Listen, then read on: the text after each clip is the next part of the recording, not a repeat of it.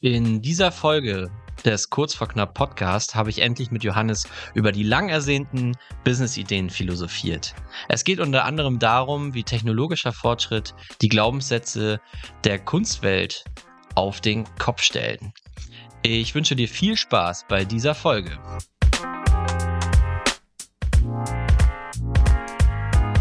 Herzlich willkommen zum Kurz vor Knapp Podcast. Hier erzählen wir von unserer persönlichen Achterbahnfahrt als Unternehmer. Mein Name ist immer noch Johannes und mir gegenüber sitzt wie immer Nikolas. Schönen guten Morgen. Ja, guten Morgen, so ist es richtig. Wir sind heute mal einen Tag früher dran in der Aufnahme, ist heute schon Donnerstag. Ja, genau, normalerweise machen wir es ja immer am Freitag. Das hat auch einen ganz bestimmten Grund.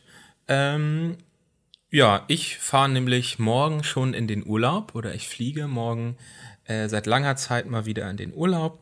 Schön nach Lissabon geht's erstmal und da werde ich mir dann mal ein bisschen die Sonne auf den Bauch scheinen lassen. Und deswegen rocken wir das heute jetzt noch einmal runter. Genau. Das ist also so viel dazu. Ähm, und dann können wir vielleicht noch mal kurz gucken, was ging denn die Woche jetzt so ab? Da wolltest du was erzählen, glaube ich. Ja, wir haben ja letzte Woche einen sehr ungewöhnlich langen Podcast mhm. rausgehauen. Aber äh, ja, und deswegen haben wir auch gar nicht so viel über Themen geredet, was gerade bei uns so los ist. Aber ich ziehe ja gerade um, gerade so mitten im Umzug, also innerhalb von unserer kleinen Stadt hier, aber halt in eine andere Wohnung.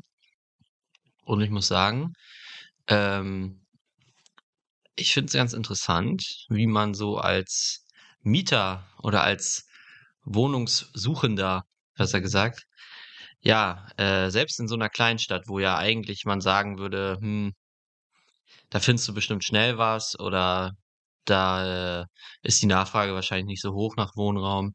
Aber dass man schon so ein bisschen so vor vollendete Tatsachen gestellt wird, wenn man dann eine Wohnung bekommt, kann man sich schon glücklich schätzen. Und wenn man die, wenn man dann da drin ist, dann muss man die so nehmen, wie sie ist. Ja. Und das habe ich auch gemerkt. Ähm, also wir sind umgezogen, äh, sind also noch dabei und müssen jetzt quasi nicht nur unsere alte Wohnung komplett renovieren, was auch totally fine ist, weil wir die ja renoviert übernommen haben, sondern jetzt auch die neue sind wir seit Tagen am Putzen, Streichen, äh, Sachen ausbessern, teilweise reparieren. Schimmel entfernen. Ja, damit haben wir noch nicht angefangen. Da habe ich erst Vermieter eine böse E-Mail geschrieben. Ich hoffe, dass die sich darum kümmern, weil das wahrscheinlich eher baulicher Natur ist. Das kommt wohl da immer wieder durch. Schimmelt wohl schon länger in der Ecke und das haben wir bei der Besichtigung halt nicht gesehen, sondern erst bei der Wohnungsübergabe. Ja, und das ist mein, mein kleiner Fuck-up. Wir wollen ja heute eher so ein bisschen äh, über die Business-Ideen sprechen, die wir seit zwei Folgen anteasern, die du mitgebracht hast. Ähm, aber so ein kleiner Fuck-up, ja, man ist schon echt aufgeschmissen teilweise, ne? Äh, und das hat mich ein bisschen, bisschen genervt, hat mich so ein bisschen in, in Atem gehalten. Aber wir kommen gut voran, trotzdem.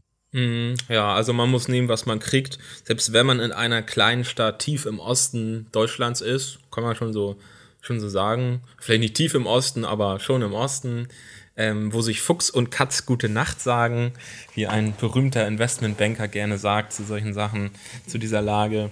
Okay, also ja, das war einfach die. Ich habe die Wohnung jetzt ja auch gesehen und ich finde sie auch sehr schön, sehr groß, sehr hell. Hm, wahrscheinlich, ja, gab es nichts anderes Vergleichbares noch zur Auswahl, oder? Nee, genau, wir gucken ja schon länger, beziehungsweise meine Freundin guckt schon länger, weil wir halt eine Wohnung mit Balkon suchen oder kleiner Terrasse oder irgendwas in der Art. Und das gab es bei unserer bisherigen Wohnung nicht.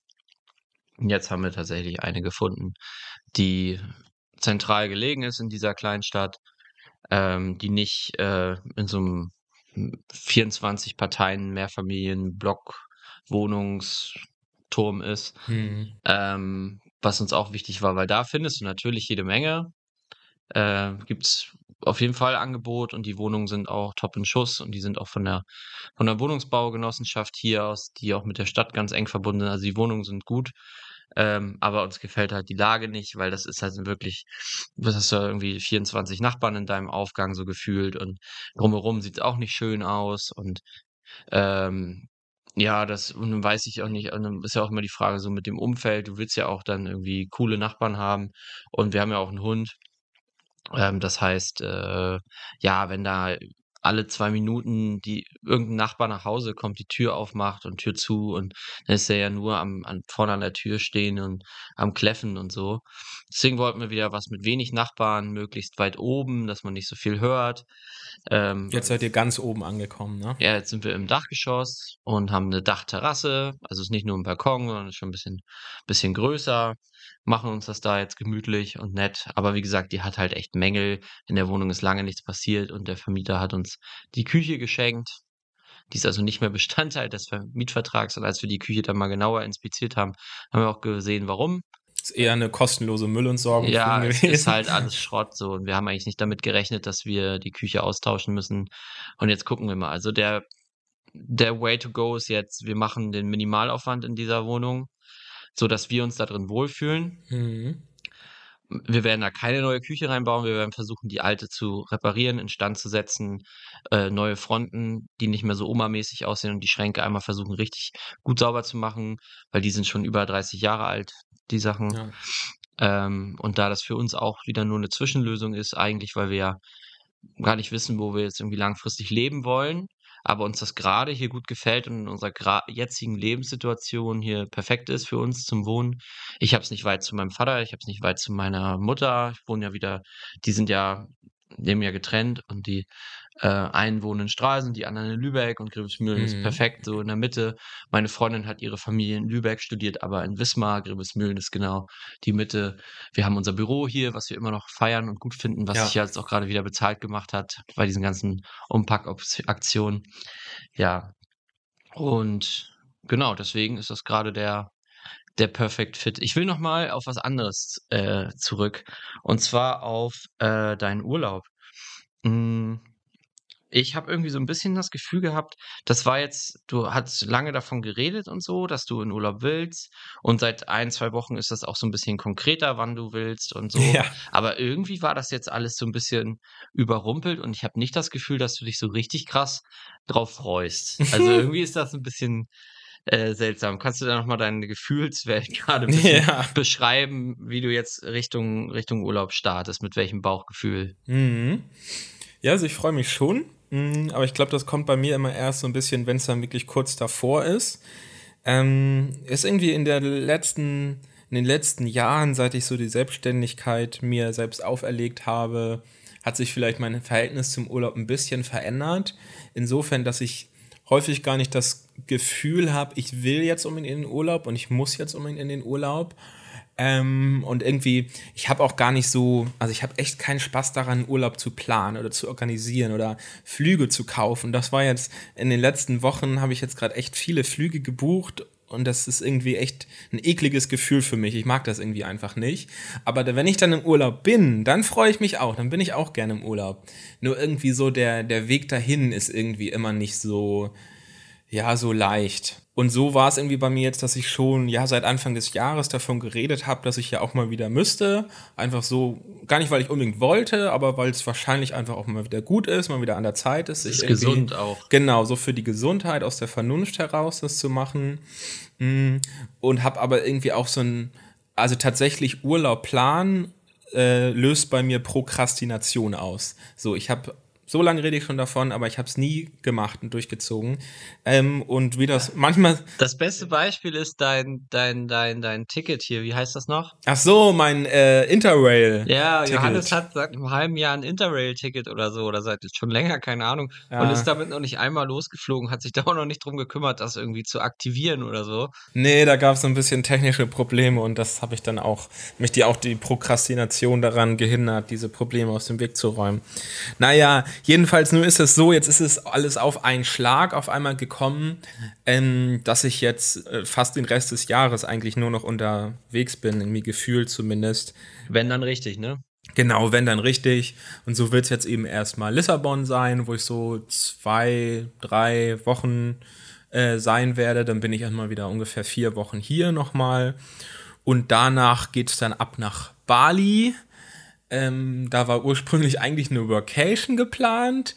Die hat sich jetzt gerade, hat es die News gegeben, dass diese Workation so auf jeden Fall nicht stattfinden wird oder eigentlich gar nicht stattfinden wird. Und jetzt ist gerade so ein bisschen ähm, werden so ein bisschen neue Pläne geschmiedet, wer vielleicht doch noch übrig ist und noch mitreisen will. Und dann wird es vielleicht eher halt so ein gemeinsames Verreisen, aber jetzt nicht so ein durchgeplantes Ding mit Programm und allem. Aber ich werde auf jeden Fall nach Bali fliegen. So, fertig. Da erinnert mich jetzt auch keiner mehr dran. Werde dann da, äh, ja, zehn Tage auf Bali sein.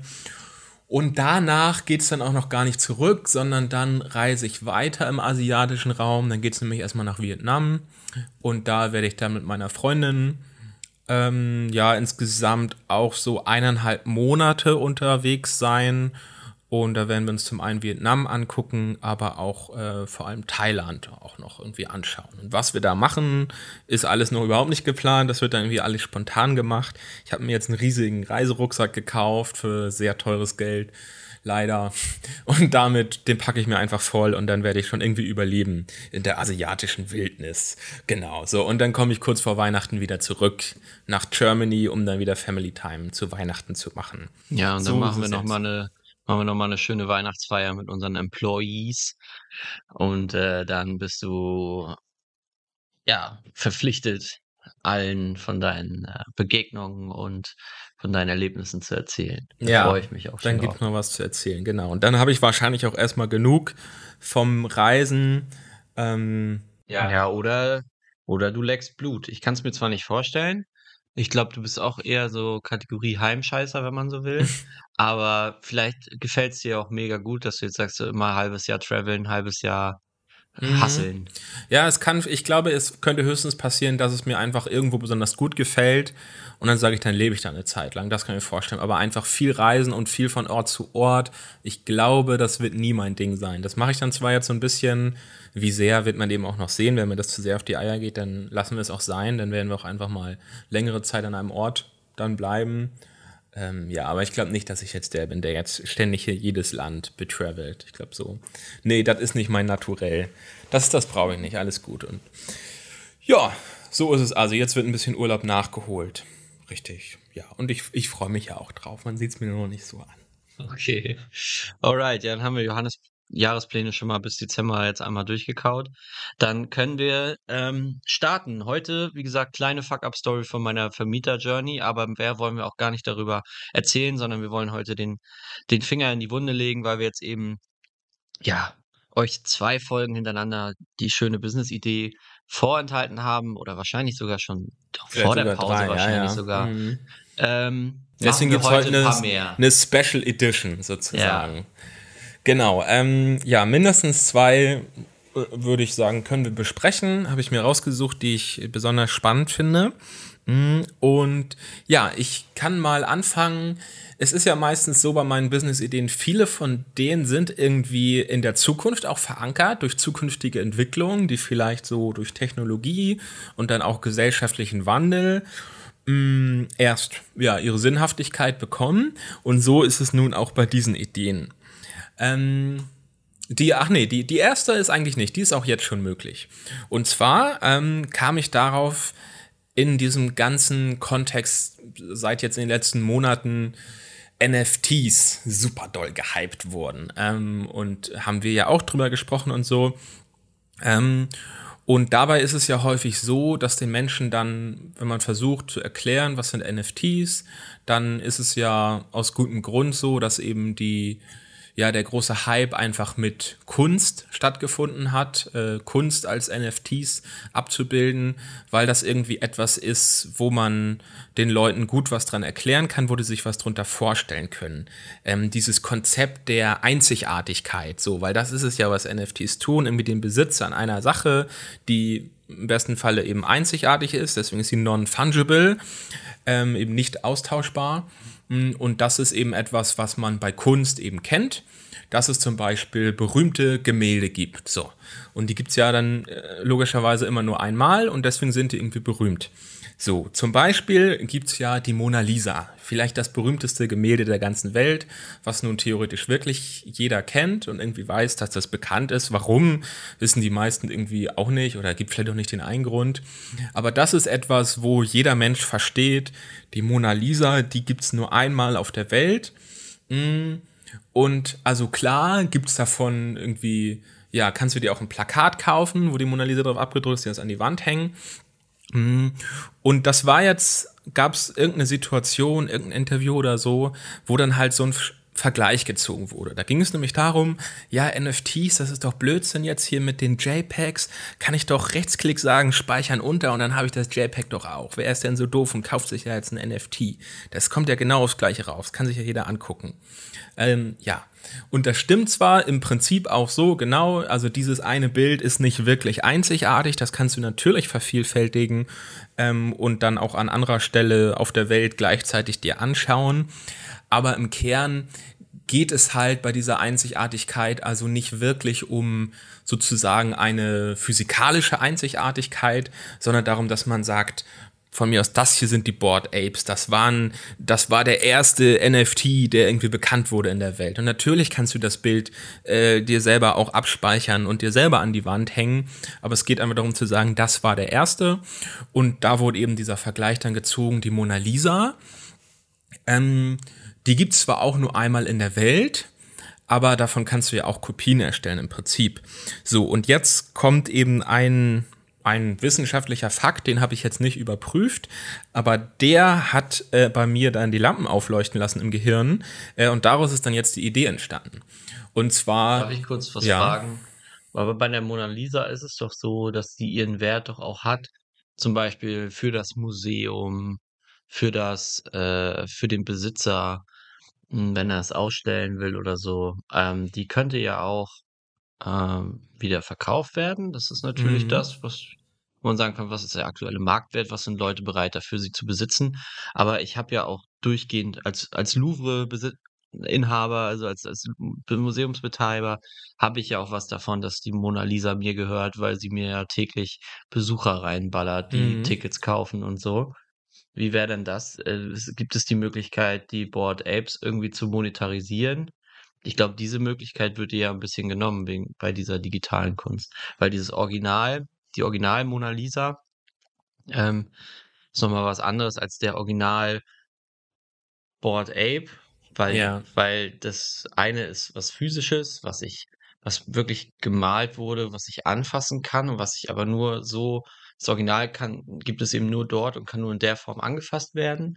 Und jede Kopie davon ist halt nicht das Original und kann, ich kann jetzt keinen Eintritt dafür verlangen, dass ich dir ein Plakat von meiner Mona Lisa zeige oder auch keine mhm. Zeitung der Welt würde mir äh, Bilder abkaufen, wie ich die Mona Lisa in meinem Schlafzimmer fotografiere, das Plakat. Also weißt du, ich meine, dass man, das NFT lässt sich ja irgendwie schwer monetarisieren, weil ich, nur weil ich es besitze weil ich das, das JPEG wahrscheinlich in der gleichen Auflösung mhm. halt vervielfachen kann. Und die Mona Lisa kann ich, vervielfache ich in einer anderen Art und Weise. Die, da kann ich Fotografien vervielfachen, aber ich kann die Mona Lisa nicht vervielfachen als Gemälde, als physisches Objekt. Ja, da hast du was Gutes gesagt. Ähm, diesen NFT-Aspekt schiebe ich jetzt einmal beiseite, ignoriere ich einmal kurz, weil um NFTs soll es tatsächlich gar nicht gehen. Das war jetzt nur meine Hintergrundstory, aber damit hat es ausnahmsweise mal äh, gar nichts zu tun.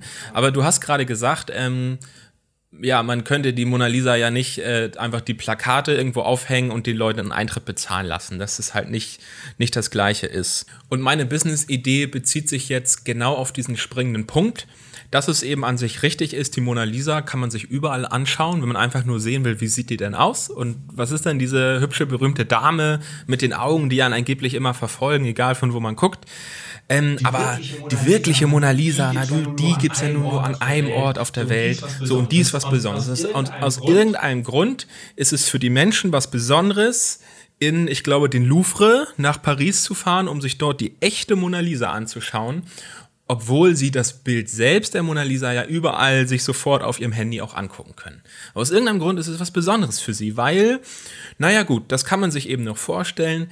Das hat halt eben ein ganz weltberühmter Maler gemalt und dieser Maler ist jetzt tot und er kann die Mona Lisa oder nie wieder ein vergleichbares Bild malen. Ja, und das geht ja auch nicht darum. Also du kannst ja Text, so ein Bild hat ja auch Textur, Tiefe. Es ist ja eigentlich ein 3D-Objekt. Es ist ja nicht irgendein 2D-Ding, was du dir auf deinem Bildschirm anguckst. Also Danke. Danke, dass du das sagst. Genau das ist nämlich jetzt der springende Punkt meiner Business-Idee. In diesem Interview, was ich gehört habe, hat nämlich äh, diese Person gesagt, es ist heute nach dem Stand unserer Technik möglich, die Mona Lisa physikalisch betrachtet perfekt zu kopieren. Dass das eben ginge heutzutage, weil allein schon, weil weil die Forschung soweit ist, weil allein die Mona Lisa so oft durch alles Mögliche gescannt wurde, mit den verschiedensten Techniken gerönt wurde, alles Mögliche. Jeder Pinselstrich sozusagen, jedes Farbpigment ist erfasst und wir könnten es wirklich physikalisch perfekt kopieren, sodass auf einmal dieser so ungreifbare Wert dieses einzigartigen Gemäldes, was eben ähm, ja nur einmal gemalt wurde, nur einmal existiert, tatsächlich, wenn diese These jetzt stimmt, da gehen wir jetzt einfach mal von aus, sich eine physikalisch perfekte ja, Kopie davon erstellen ließe.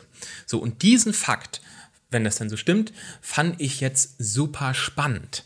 Ähm, weil das halt auf einmal ja alles zerstört, was, was heißt zerstört, aber in Frage stellt, warum bis dahin dieses Bild so, so einzigartig und so besonders ist, ähm, weil es auf einmal diese Idee aufgreift, was man jetzt vielleicht von den NFTs hat, dass man sagt, okay, das Bild kann man kopieren und es ist genau das gleiche. Das hat man bisher gesagt, bei der Mona Lisa geht's nicht, aber wenn das jetzt geht, dann verliert das auf einmal hm, diese Facette seiner Einzigartigkeit, dass man eine physikalisch perfekte Kopie machen könnte. Ähm, und das war jetzt also meine Idee. Wenn das die These ist, dass wir das mit dem Stand unserer Technik können, das zu machen, warum das nicht tun?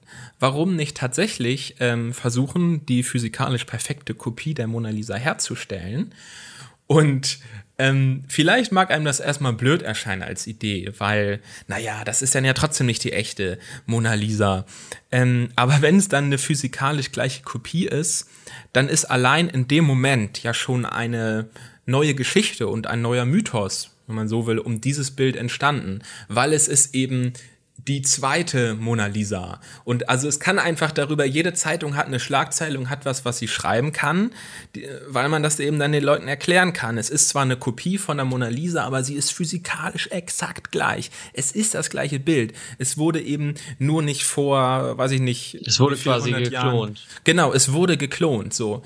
Und das ist dann in dem Moment ja, mag es dann, fand ich halt einfach diesen Gegensatz so spannend, zwar zu sagen, an sich ist es nur eine, nur eine schnöde Kopie, es ist nicht die echte Mona Lisa so, es hat nicht den gleichen Wert, es hat, man würde sagen, es hat nicht die gleiche ähm, Faszination, dass Menschen dafür nach Paris reisen, um sich das dann anzugucken.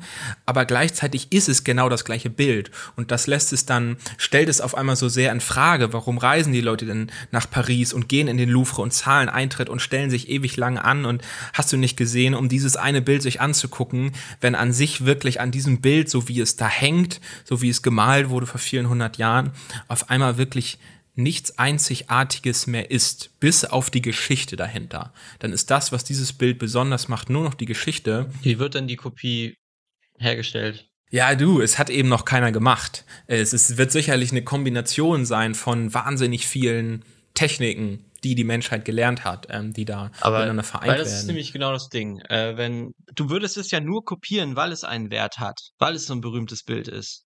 Ich würde es in erster Linie äh, kopieren, Sonst genau. könntest du ja auch irgendein x-beliebiges Bild kopieren. Aber du willst ja genau die Mona Lisa kopieren. Ja, genau, richtig. Weil sie eben so berühmt ist und weil. Dadurch äh, hat sie halt auch eben auch ihren Wert. Weil sie so berühmt ist, weil sie jeder kennt und äh, nicht, weil sie irgendwie auf eine spezielle Art und Weise gemalt wurde. Schon so ein bisschen, genau, aber mittlerweile ist es eben mehr als das, ja.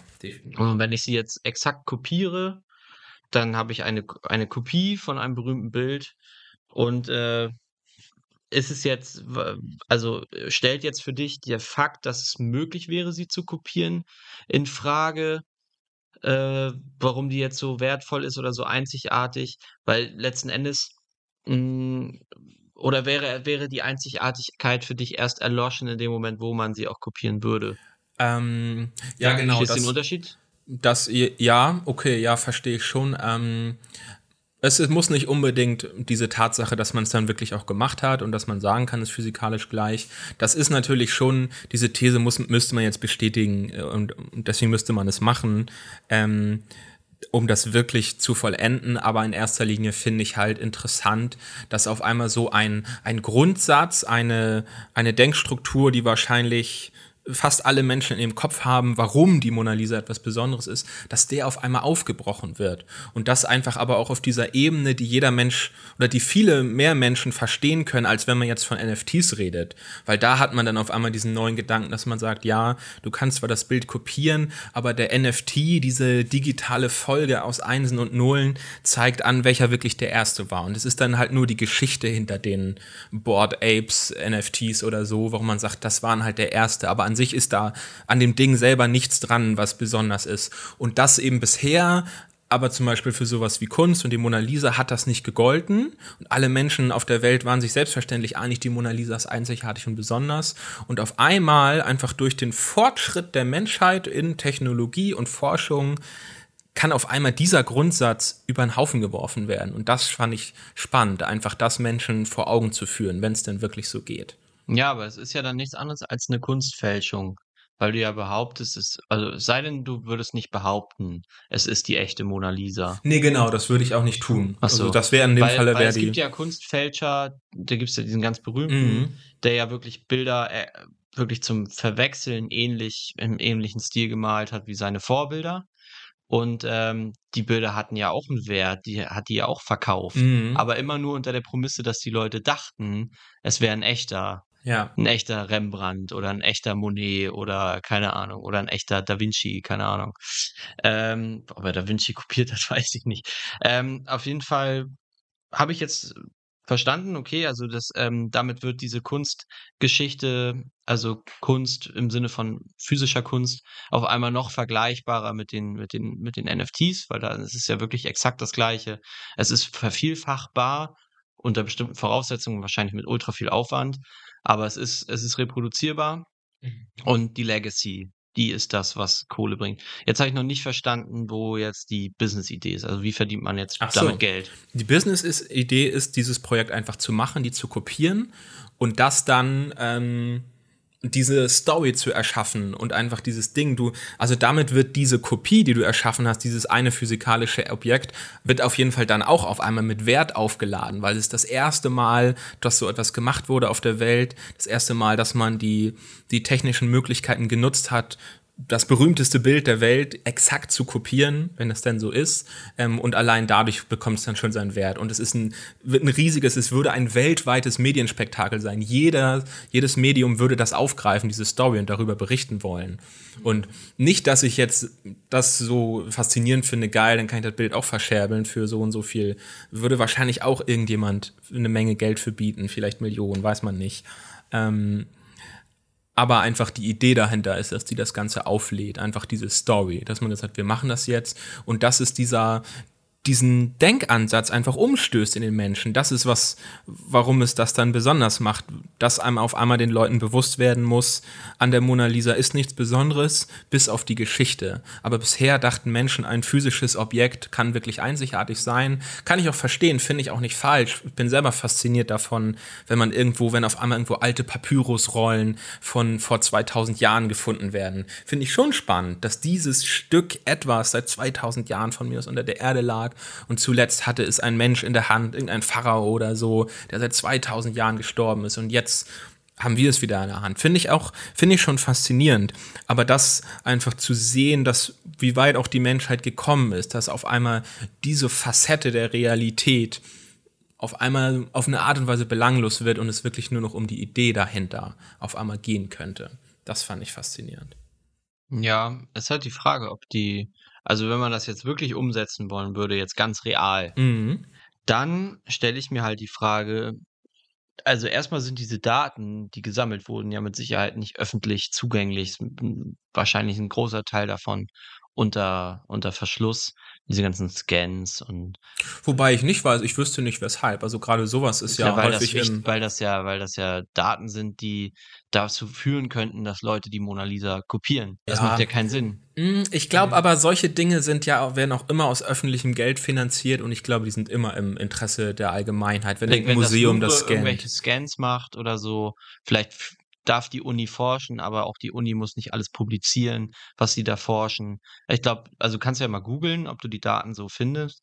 Aber ich denke mal, die echte Datei, womit du dann, keine Ahnung, den 3D-Drucker füttern könntest, die echten Scans wirst du nicht so einfach bekommen. Ja, sicherlich steht das jetzt nicht hier auf der Website vom Louvre zum Download hier die 3D-Textur der nee, Pastellfarben so oder so. sie, glaube ich, nicht bekommen. Weil dann, weil die, die, die Leute, denen die Mona Lisa aktuell gehören, ja kein Interesse daran haben, dass du sie exakt nachbaust, wenn sie nicht daran beteiligt sind. Ja, ist die also Frage, also ne? sie dann wahrscheinlich an diesem Medienspektakel irgendwie irgendwie beteiligen, damit ja. die das. Und dann ist halt auch die Frage, ob die das wollen, weil dann gäbe es ja zwei. Mhm. Und dann ist ja genau dieses unique Ding ist ja dann irgendwie weg. Und dann könnten sie die ja auch, könnten sie ja auch genauso gut das andere Bild hinhängen und sagen, das wäre die echte. Ja. Und das macht's halt, denke ich mal, irgendwie uninteressant für die. Die wollen ja eher, sie, sie wollen ja, dass es, dass diese Legacy aufrechterhalten wird und dass es nur diese eine gibt. Ja, das finde ich aber genau auch spannend an der Idee. Das habe ich nämlich auch in dem Moment gedacht. Ist das dann nicht total scheiße und ist nicht echt total belanglos? Ich denke, wenn du dann die dritte Mona Lisa machst oder wenn du das weitere Mal so ein Bild physikalisch kopierst, ab dem Moment ist es belanglos und langweilig. Aber die zweite Mona Lisa, die wird auf einmal, ist sie auch ein Unikat, weil das ist die erste, die kopiert wurde. Die Frage ist halt, ob, ob das damit durch diese ganzen Kopien, die ja anscheinend anscheinend dann physisch exakt gleich sind, physikalisch, ähm, ob man nicht damit dann die Legacy der Mona Lisa langfristig zerstört und die echte Mona Lisa, die allererste, dann irgendwann auch nichts mehr wert ist. Ja, also ich, ich glaube nicht, weil am Ende ist es ja die Story dahinter, die es halt berühmt macht, weil an dem Bild an sich ist ja nichts Besonderes. Spätestens in dem Moment, wo du es kopierst, wird es dann den Leuten vor Augen geführt, dass du genau, die daneben an die Wand hängst. Nicht, und dadurch, dass, dass angenommen, dieses Bild ist aus, keine Ahnung, drei Punkten besonders. Zum einen wegen der Maltechnik, zum anderen wegen dem Maler selbst, weil der so ein berühmter Typ ist. Also so ein bisschen die Historie. Und das dritte ist, äh, weil es ästhetisch vielleicht auch ansprechend ist. So, das Einzige, was die Kopie nicht hat, ist, dass es den Maler nicht gibt. Aber ansonsten ist es genauso gemalt wahrscheinlich oder genauso von der Textur, von dem, vom Aufbau, weil es ja eine exakte Kopie ist. Und es ist ästhetisch genauso ansprechend. Das heißt, das einzige, der einzige Faktor, der fehlt, ist quasi die Legacy. Und jetzt muss man gucken, wie man das einpreist. Wenn diese zwei Faktoren jetzt quasi dem Bild entzogen werden, mhm. ist der Markt dann immer noch bereit, so viel Geld für dieses Bild zu zahlen. Also, dass es einen Wert behält, ist klar, aber droppt vielleicht der Wert von 10 Milliarden Euro auf eine Million oder so, weil man sagt, das Wichtigste ist doch eigentlich das physische Bild, das, was ich haben will. Und wenn, weil ich mir das dann kaufen kann und mir das in die, mir das dann ins Wohnzimmer hängen kann, dieses physische Bild. Und wenn dieses physische Bild ich mir auch an einer anderen Stelle kaufen kann und das Einzige, womit ich dann meine Nachbarn noch beeindrucken kann, ist ähm, sagen, ja, aber das ist die echte Mona Lisa. Bei Hans, Franz, Peter und, und äh, Yusuf und Sarah und äh, keine Ahnung, hängt auch eine Mona Lisa. Die sieht genauso aus, es ist die gleiche, die wiegt genauso viel und sie, mhm. die ist nicht zu unterscheiden, aber die hat halt nicht Da Vinci gemalt. Meine hat Da Vinci gemalt. Ob das, das dann, weißt du, ob das nicht wie bei einer Aktie oder so, keine Ahnung, vielleicht ist Tesla der erste, sind Tesla die ersten, die diese, die wirklich geile Elektroautos bauen und die cool sind und die super fortschrittlich sind und so. Aber wenn man jetzt einen Tesla klonen könnte, mhm. Wenn man jetzt ein Tesla-Auto nimmt und es klonen kann, ohne Factory-Kosten oder so, wenn man es jetzt einfach durch eine Klonmaschine schmeißen kann, dann wird Tesla Probleme haben, sein Auto noch für den gleichen Preis zu verkaufen. Hm. Ja, sehe ich nicht. Also allein bei dem Tesla-Beispiel, klar, es gab auch immer, es gibt immer den ersten, das erste Exemplar, was von diesem Ding vom Band gerollt ist. Klar, danach gibt es noch eine Million weitere, aber das erste Exemplar bleibt trotzdem das erste. Ja, warum ist ein Prototyp immer so viel, so viel teurer als äh, eine Massenproduktion. Ja gut, das hat ja nun andere Gründe, die nee, genau. hiermit und das ist der, Die Mona Lisa ist der Prototyp. An dieser Mona Lisa wurde, wurde monatelang, jahrelang gearbeitet, gefeilt. Mhm.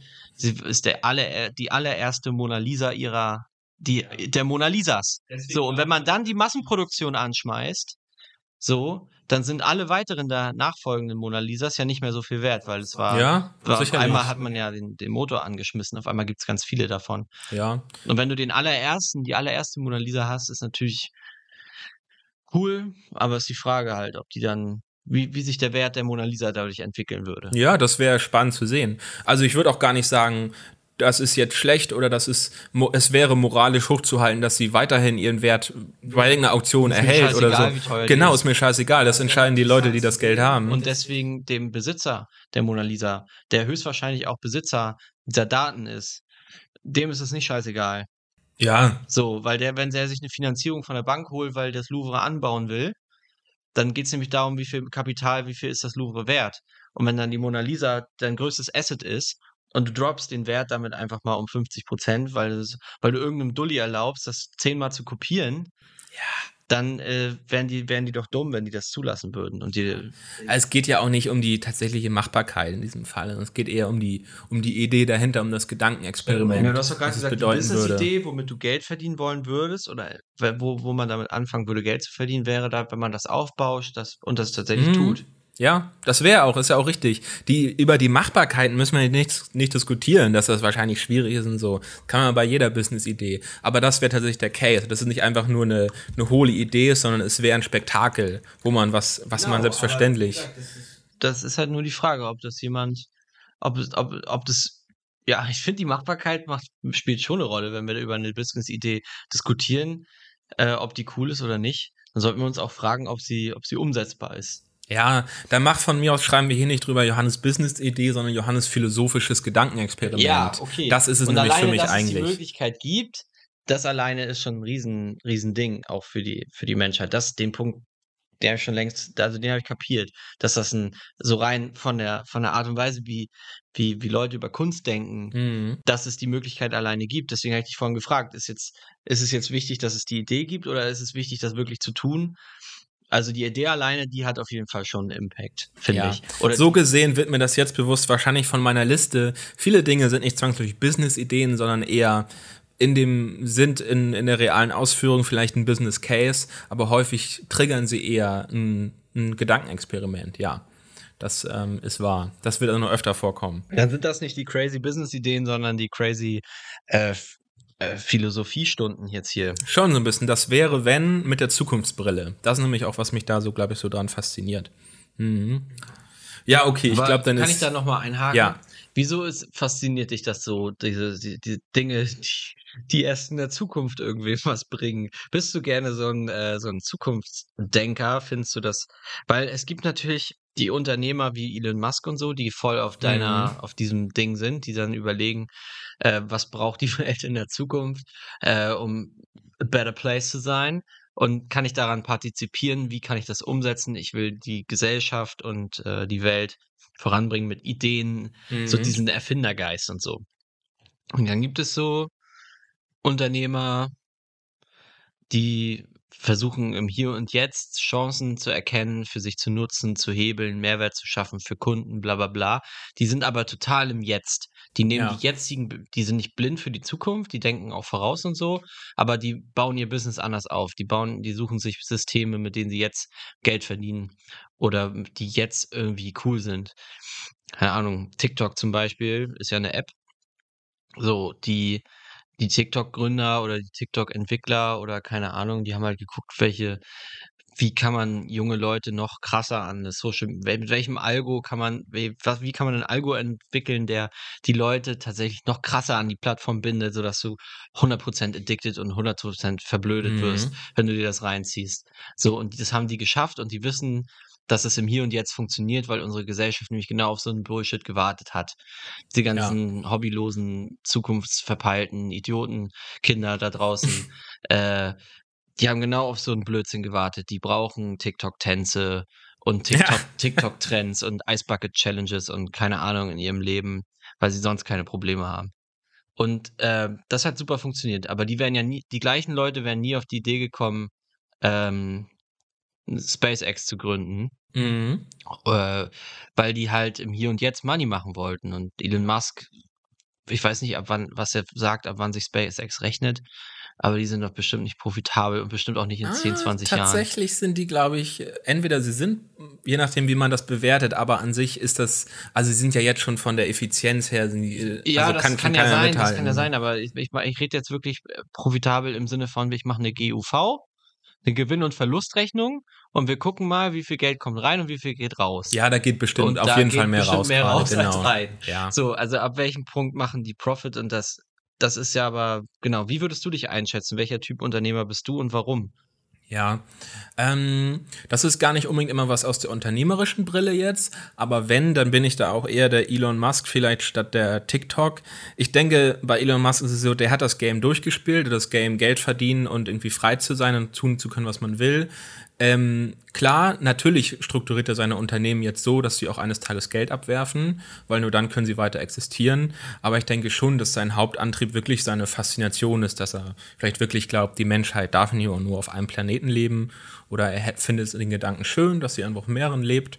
Ähm, Glaube ich schon, dass das sein Antrieb ist. Und bei mir ist es auch einfach diese, diese Faszination, auf einen Gedanken zu kommen, den vielleicht noch nie jemand voranlass hatte, beziehungsweise eine, einen Gedanken zu haben, von dem man weiß, der wird potenziell die gesamte Menschheit, jeden Menschen, der auf dieser Welt lebt, jeder, der sein eigenes Leben hat, den wird es betreffen.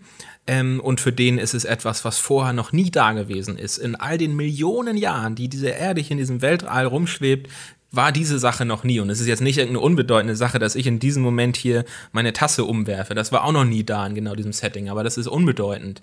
Ähm, zum Beispiel, weiß ich nicht, so, dass wir jetzt alle ein Smartphone an Tasche haben. Wir haben alle so ein kleines Stück aus Glas und Metall, was uns mit der gesamten Welt verbindet. Das ging vor nie und das gab es nicht, bevor das iPhone, das erste iPhone kam. So, so eine krasse Sache, die jeden. Ja, ich denke halt, also ähm, das kannst du aber, das kannst du aber sowohl erreichen, wenn du Unternehmertyp A bist, aber das kannst du auch erreichen, wenn du Unternehmertyp B bist. Mhm. Ne, also der, die TikTok-Gründer und die TikTok-Entwickler haben es auch geschafft, eine Gesellschaft nachhaltig zu verändern. Ja, genau. Also TikTok, da habe ich tatsächlich, wo du das nämlich sagst, gestern oder so auch kurz nämlich dran gedacht. Da gibt es nämlich auch eine so eine Idee, was für mich der springende interessante Punkt daran ist. Was an TikTok neu ist, ist ja nicht nur die Idee, wir begrenzen den Content auf 60 Sekunden oder I don't know, weiß nicht, ob das überhaupt so ist. Ähm, oder hier sind nur Jugendliche, die die ganze Zeit dumm in der Gegend rumtanzen und es ist schnelllebiger Content, sondern es ist ja die Tatsache, der Mensch, der vor diesem, der das jetzt konsumiert, der hat eben nicht ein Suchfeld, er gibt was ein, bekommt eine Liste von Videos, klickt dann drauf, kann Play, Pause drücken, sondern der User in dem Moment, wo er sich reinbegibt, äh, das erste TikTok schaut, ist in einem fortlaufenden Strom unendlichen Contents und er kann zwar vor und zurück swipen, aber er kann nicht auf Pause drücken und nichts. Und das ist ja eine ganz neue, das gab es vorher nicht und dadurch funktioniert es. Und auf einmal, die Menschen können sich in etwas hineinstürzen und es hört nicht auf zu laufen. Und das der Algorithmus ist halt so, so krass, weil dieses ganze Ding von wegen Filterblase und so, darauf mm. fußt es ja eigentlich. Ja, und auf YouTube sagen wir, das ist was super gefährliches. Ich habe mir jetzt einmal ein Video über keine Ahnung, Rechtsrockband angeguckt. Ja. Ähm, und auf einmal kriege ich nur noch sowas ausgespielt und keine Ahnung, verliere mich da total drin und äh, gründe jetzt eine neue ganz schlimme Partei, weil ich mhm. so oder radikalisiere mich jetzt irgendwie total oder äh, wir sind in unserer Unternehmerfilterblase und wir gucken einmal keine Ahnung ein Interview mit Tony Robbins und jetzt und auf einmal geben wir dem all unser Geld und äh, machen das wäre vielleicht auch was ganz Nettes, aber da kann ja man, ich glaube, so bis auf der einen Seite sagen wir, Filterblasen sind irgendwie gefährlich und so und TikTok ist eigentlich eine einzige Filterblase mhm. und zwar eine Blase, die sich immer weiter äh, verbessert. Also der Content, der ausgespielt wird, wird immer genauer auf dich zugeschnitten und wie du schon sagtest, es gibt so einen unendlichen Strom und es gibt so eine For You-Page und da ist halt einfach alles drin, was dir potenziell gefallen könnte. Und TikTok sortiert ständig aus aufgrund deines äh, Nutzerverhaltens und so. Und da zeigt sich halt einfach, dass dieser kurzweilige Bullshit-Content halt wirklich viral geht und mhm. das die meisten Leute interessiert. Und deswegen gibt es auch immer mehr Leute, die kurzweiligen Bullshit-Content produzieren. Ja. Ja, das ist spannend. Und wie gesagt, die haben halt eine Gesellschaft verformt, äh, äh, verändert. Die haben Facebook verändert. Ne? Die mm. haben ja mhm. ihre, Facebook hat ihr Instagram, äh, ihre Instagram-App ja auch angepasst an dieses neue YouTube genauso. Wenn du die App hast, der Knopf in der Mitte unten ist immer Shorts, sowohl bei Instagram als auch bei YouTube. Haben alle. Das sind die Shorts, die ziehen. Und das ist ja auch, TikTok macht's vor, so die Interaction und die Zeit, wie lange der User auf der Plattform ist und wie krass er interagiert, wie viel, wie viel er swiped, weil du ja eben swipen musst. Ne? Mhm. Also wie viel er interagiert und so, ist halt bei TikTok unfassbar krass. Deswegen ist ja ist wahrscheinlich Marketing auf TikTok auch noch eine super Goldgrube und so. Also jetzt, Alter, wir schweifen voll ab. Ich meine nur, dass beide Ideen, sowohl SpaceX als auch die Gründung von TikTok, eine Gesellschaft verändert haben ja. und ähm, dieses äh, etwas geschaffen haben, was vorher noch nie da war. Und aber vielleicht aus anderen Aspekten herum. Die einen wollten halt die nächste noch krasser süchtig machende Gelddruckmaschine in Form eines sozialen Netzwerks produzieren. Und äh, die anderen wollten wirklich vielleicht irgendwie was äh, mit Erfindergeist, ein Problem einer Generation oder einer, einer Spezies lösen oder so, wenn man mhm. das so sagen mhm. kann. Das ist auf jeden Fall spannend. Und ähm, ja, weiß ich nicht. TikTok ist ja auch noch nicht profitabel, glaube ich. Weiß ich nicht. Nicht? Meinst du nicht? Ich glaube nicht. Facebook hat doch auch ewig gedauert, bis sie profitabel waren bis sie mal Gewinne gemacht haben. Ja, die waren eigentlich auch so ein bisschen die ersten ihrer Art. Ich meine, TikTok ist doch. Ich weiß, ich fangen die nicht jetzt gerade erst an, das zu monetarisieren, dass du da überhaupt Ads schalten kannst und ja, so. Ja, gut schon, ne? Aber die Influencer haben da natürlich klar vorher auch schon Sponsorings bekommen. Die Influencer ja. haben auf der Plattform schon verdient. Aber das TikTok selber Ads. Das ist, noch, stimmt, das ist noch nicht gibt. so lange. Genau. Aber ich denke, dass das wahrscheinlich von null auf gleich der Schalter umgelegt ist, weil die paar Server, die irgendwo stehen und die paar, was heißt die paar Entwickler, klar, das werden das die teuersten sein. sein. Aber von dem, was da einfach an Ads rüberläuft, weiß man ja, ob es jetzt Google oder Facebook ist, das ist unglaublich nicht, sowas profitabel baut sich erst auf in unserer Szene alleine. Guck doch mal, jetzt fangen erst die ersten Amazons-Händler an, dir zu sagen, ey, hast du schon mal deine Produkte auf TikTok beworben für einen Lounge? Zum Beispiel. Ja. Und das fängt doch jetzt erst an. So, wie lange, wie, also wie lange hat es gedauert, bis wir mal angefangen haben, auf Facebook Ads zu schalten? Als Facebook und Facebook hatte da schon lange die Möglichkeit, Ads zu schalten.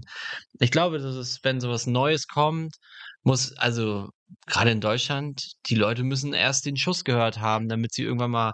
Ich glaube, das entwickelt sich noch. Ich kann mir nicht vorstellen, ob TikTok noch jetzt, dass, dass die jetzt schon profitabel sind, aber ist auch scheißegal. Gut, okay, das war Business-Idee 1, die Mona Lisa kopieren, um daraus ein Riesen-Event zu machen und es einfach zu tun, weil es geil ist und damit irgendwie einen Gedankenanstoß. Genau, einmal der Menschheit einen Gedankenanstoß geben. Das finde ich eigentlich, was am Ende dann faszinierend ist, sozusagen, aha, hat, hat man noch nie dran gedacht. Und dieser Business-Idee-Faktor, der fehlt so ein bisschen bei der Idee, weil es gar nicht so primär um die Monetarisierung geht, sondern eher so um diesen Fingerzeig von wegen, ja. es ist möglich. Mhm, genau. Okay. Ja, spannend. Ja. Hast du noch was anderes auf Lager? Ja, wollen wir noch eine machen? Ja, machen wir noch eine, genau. Ähm, die zweite Idee ist auch wieder, die basiert auch wieder auf einem zukünftig aufkommenden Demand, potenziell, ähm, wo ich aber auch nicht dran zweifle, dass der kommt. Es ist, es, ja, es ist natürlich eine, so eine Vorhersage, die Zukunft ist immer schwierig, aber ich kann es mir vorstellen. Und zwar folgendes. Was wahrscheinlich jeder von den Zuhörern schon mal kennt, ist ja die gute Firma Boston Dynamics, die äh, ja berühmt sind für ihre viral gehenden Videos von tanzenden Robotern. So, die haben unter anderem ja diesen ja, oder verschiedene humanoide Roboter, die auf zwei Beinen aufrecht laufen und zwei Arme haben und, und so. Hunderoboter. Und sie auch. haben diesen Roboter-Hund, der bekannt ist. Ähm, so, und das ist mittlerweile ja alles eine Erfolgsstory. Ähm, allein schon deswegen, weil mindestens dieser Hund seitdem von unzählbaren Firmen jetzt auf der Welt kopiert wird, die ihn alle genauso nachbauen, ob es jetzt Chinesen sind, aber auch andere Firmen, haben alle diesen Hund gebaut, so und haben halt irgendwie die Industrie dabei im, im, ersten Teil jetzt mal als Kunden um und der wird ja auch schon eingesetzt und viele und ob das irgendwelche Elektrizitätswerke sind oder so, wo der Hund jeden Tag Patrouille läuft und sich den, äh, die Sachen inspiziert. So, das ist also, da wurde bewiesen von der Technologie, wir können das jetzt, es ist auch schon in der Massenfertigung sowohl diese Hunde als auch gut dieser humanoide Roboter, den Boston Dynamics gebaut hat, der wird noch nicht in Serienfertigung. Ja, und das war auch, glaube ich, eher so eine Feldstudie, so, um so halt zu zeigen, dass das geht und dass man einen Roboter bauen kann, der sich selber stabilisiert, Gleichgewicht halten kann. Und dabei aber auch, auch nicht in Schneckentempo und so. Genau, auch. aber so, das hat man mal eben jetzt bewiesen, das geht. Da ist ja auch die, die, Entschuldigung, dass ich unterbreche, aber das, da ist halt eben auch äh, die Frage, was sollen Roboter können und äh, das das ist ja mittlerweile, glaube ich, eher die gängige Meinung, dass man nicht versucht, einen Roboter zu bauen, der äh, uns komplett ersetzt, sondern eher Roboter für spezielle Aufgaben. Und ich glaube, deswegen lohnt sich dieser humanoide Roboter noch nicht. Und genau das ist so ein bisschen der Punkt, der gleichzeitig gerade auch wieder so eine, so eine Gegenströmung ich jetzt vernommen habe in verschiedenen Videos und so, dass man eben klar, du hast recht, bisher hat man gesagt, es macht keinen Sinn, so wie man sich das früher vorgestellt hat, so einen humanoiden Roboter, der dir den Kaffee kocht oder Staubsaugt, sondern ein Staubsaugerroboter ist klein und flach und macht nur diese eine Aufgabe. So hat man es bisher gesagt und auch gemacht. So, nun kommen aber wieder Strömung und Meinung, dass man auf einmal feststellt, Moment mal, vielleicht könnten wir das ja doch anders hinbekommen. Ähm, angefangen mit wahrscheinlich dem bekanntesten, dass Elon Musk jetzt irgendwie vor mittlerweile eineinhalb Jahren oder so mal wieder so eine ja, Bombe gedroppt hat, wo man nicht weiß, was dahinter steckt, ähm, dass Tesla an einem Auto, äh, humanoiden Roboter forscht. Und die hatten dann, außer Renderings, hatten die nichts. Die hatten. Woran, woran, forschen die eigentlich nicht, ist die Frage. Genau, das ist halt so klar. Dann sagt man eben wieder nach, ist nur eine fixe Idee um Aufmerksamkeit und kann auch sein. So kann aber auch sein, dass es nicht so ist. Mag also sein, dass Tesla tatsächlich ähm, mit einem humanoiden Roboter um die Ecke kommt, irgendwann in den nächsten Jahren. Wann ist ja, wann genau ist ja auch egal. Aber dass sie es machen ähm, gibt es auch gerade mit Tesla genug Gründe, warum das wirklich gut funktionieren könnte, da die einfach die am besten trainiertesten äh, ja, neuronalen Netzwerke haben durch ihre Autos, die einfach perfekt darauf trainiert sind, die Umwelt zu erkennen mit Hilfe von Kameras und zu verstehen. Ähm, aber das ist ein anderes Thema. Also es könnte sein, dass da tatsächlich was dran ist bei Tesla.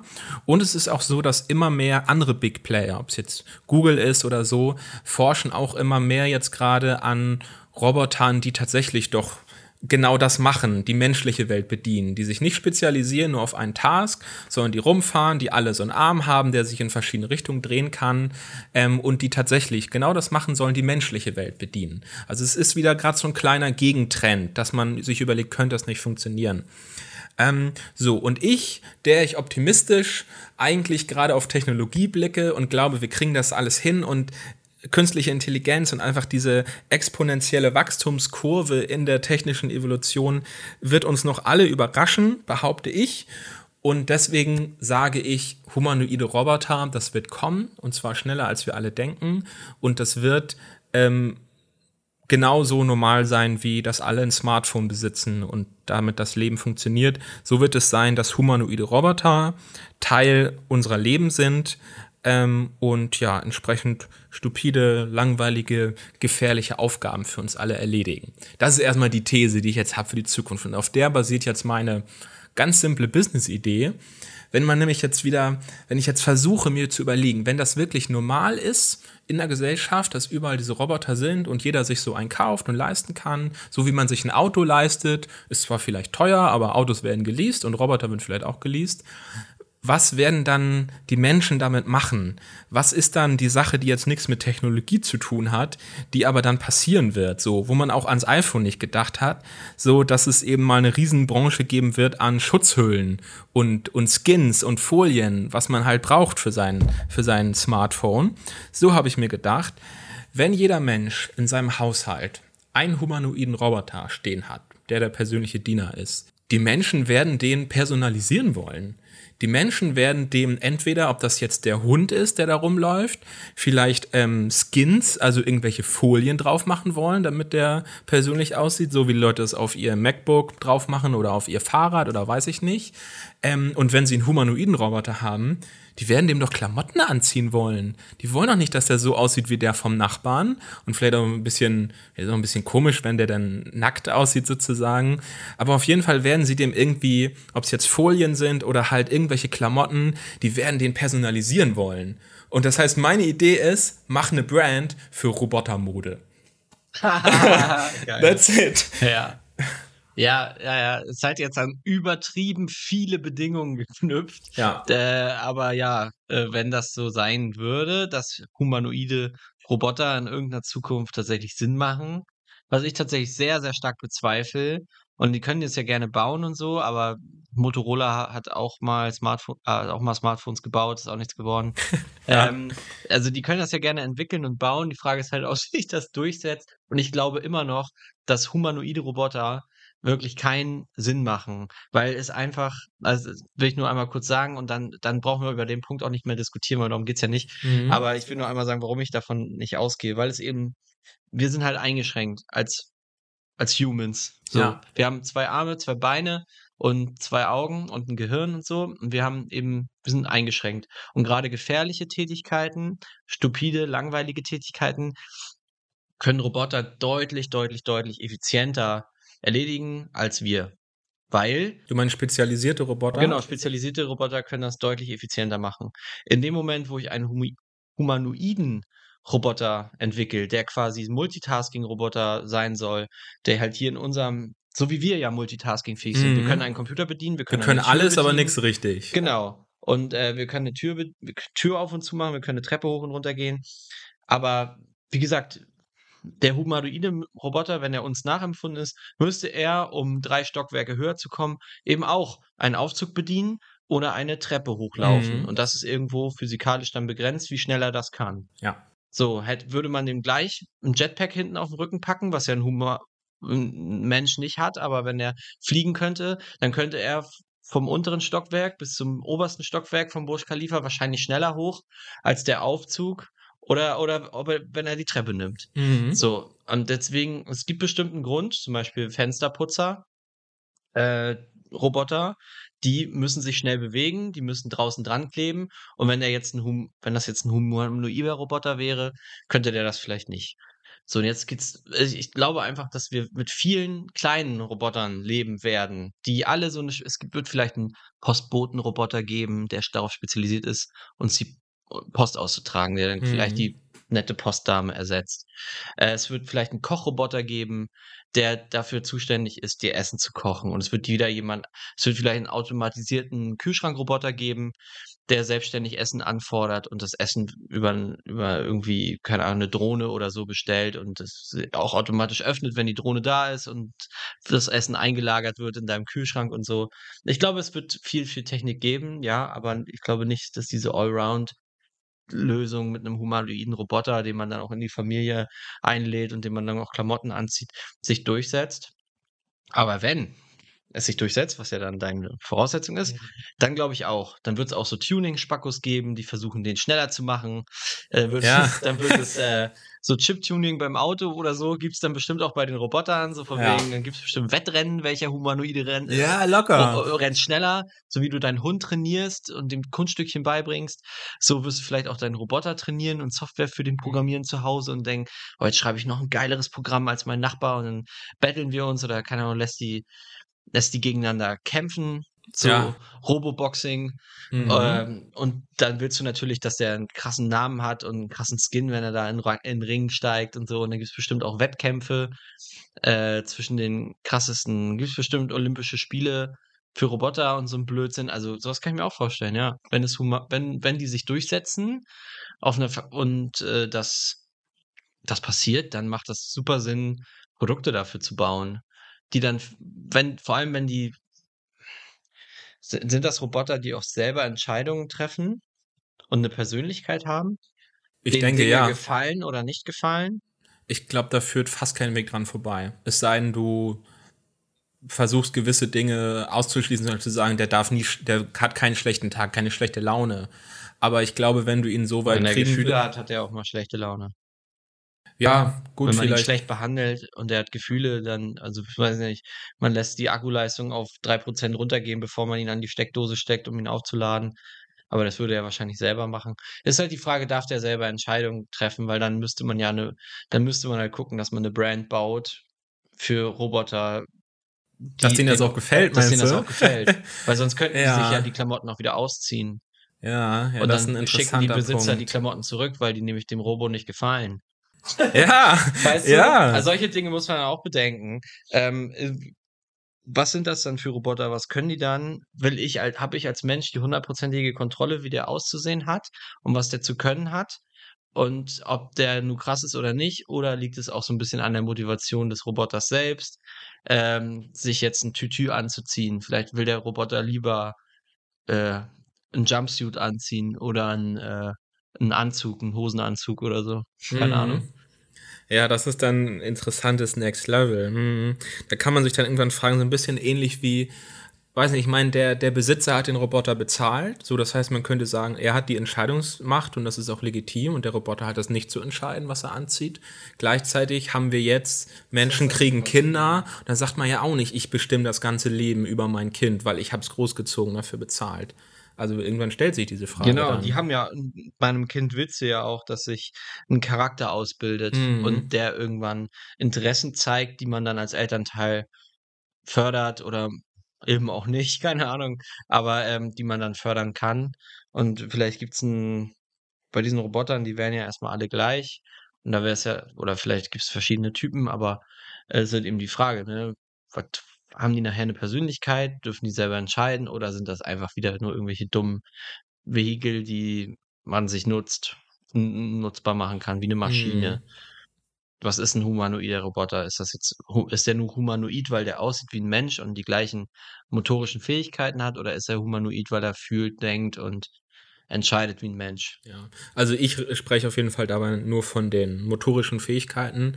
Ich denke auch, das ist, was am ehesten Sinn ergibt. Also wenn es sich vermeiden lässt, ähm, dass der Roboter zum Beispiel Gefühle hat, dass man ihm die Intelligenz geben kann, die er braucht, um das zu bewältigen, aber ohne Gefühle und ein Bewusstsein zu haben, dann wäre ich dafür, dass das genauso passiert, das unbedingt. Machen, ja. Weil, weil ansonsten hast du Sklaven. Das ist dann genau das Gleiche, finde ja. ich, von der Moral. Von der ja, Moral genau. Ansonsten hast du, hast, du, hast du halt modernen Sklavenhandel, dann kannst du deinen dein Sklaven kaufen im, im Sklavenshop und dann äh, gibt es irgendwann eine Revolution, weil die Sklaven keinen Bock mehr haben, Sklaven zu sein. Absolut klar und, und auch werden, irgendwo legitim dann. Und dann schlachten die uns alle ab. So, dieses Zukunftsszenario gibt es ja auch. Also, genau, es wird die Frage, ob das so gut ist oder so. Und ja, aber die Business-Idee kann ich auf jeden Fall nachvollziehen und äh, finde ich cool. Würdest du, wenn es sich abzeichnet, dass ähm, das mit den humanoiden Robotern doch so passiert und dass es den Universalroboter gibt statt den vielen spezialisierten. Würdest du mit mir eine Brand machen? Irgendwie, ob es jetzt Klamotten sind oder vielleicht sind es ein anderes Zubehör. Aber würdest du mit mir der Erste sein, sobald das auch nur anbahnt, dass wir sagen, jetzt legen wir los? Ja. Ja, gut. Why not? Also warum Why not? nicht? Äh, es ist ja wahrscheinlich dann der nächste große Trend. So ja, wäre doch geil, wenn wir die erste Schutzhülle fürs iPhone 1 fertig gehabt hätten, an ja. dem Tag, wo es revealed wurde. Safe.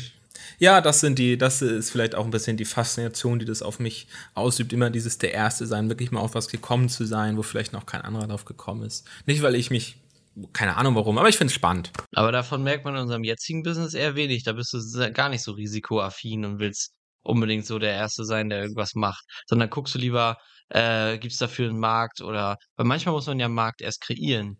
Wenn die Leute ja. nicht wissen, dass man im Roboter Klamotten anziehen kann, dann macht es auch keiner.